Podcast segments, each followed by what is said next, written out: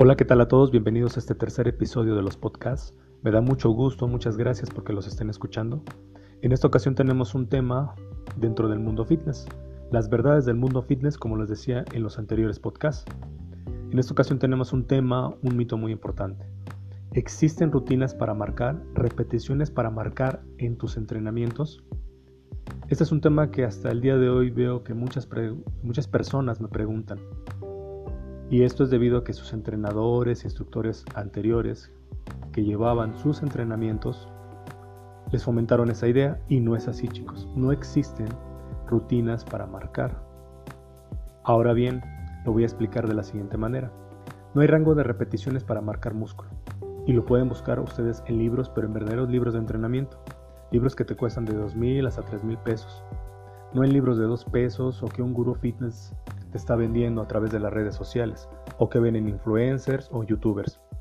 En eso no tiene nada de científico, simplemente en libros de ciencia. Ahora bien, vamos a acabar tan fácil con este mito.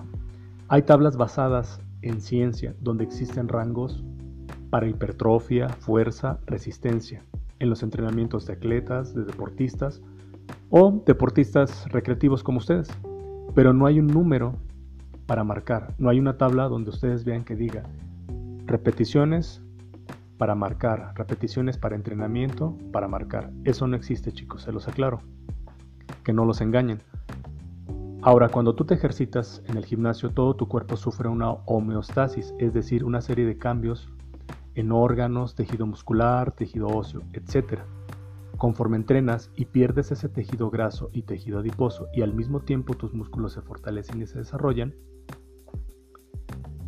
en ese momento cuando esa grasa que rodea tus músculos disminuye, repito nuevamente con el entrenamiento, pero un entrenamiento bien planificado, tus músculos empiezan a fortalecerse y a, y a desarrollar.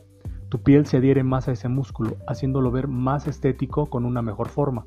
Es decir, ese músculo va a ser más notorio, para toda la gente que te vea. A lo que algunos mal dicho le dicen marcaditos. Y no es correcto decir ese término, simplemente le vas a dar una forma mejor a tu músculo, se va a ver más estético ese músculo.